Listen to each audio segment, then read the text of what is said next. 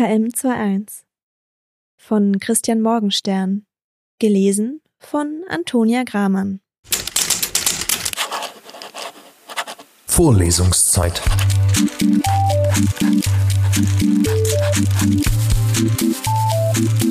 Der Geschichten-Podcast für jede Gelegenheit.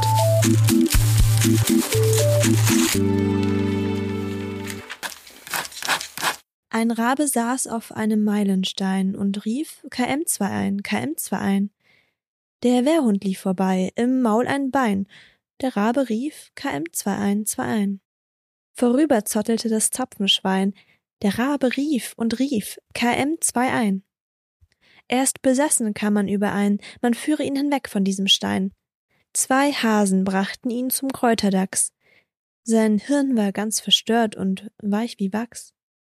Noch sterbend rief er, denn er starb dort, sein KM2 ein, KM, KM2 ein. Vorlesungszeit.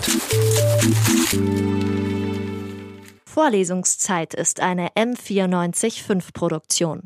Ein Angebot der Media School Bayern.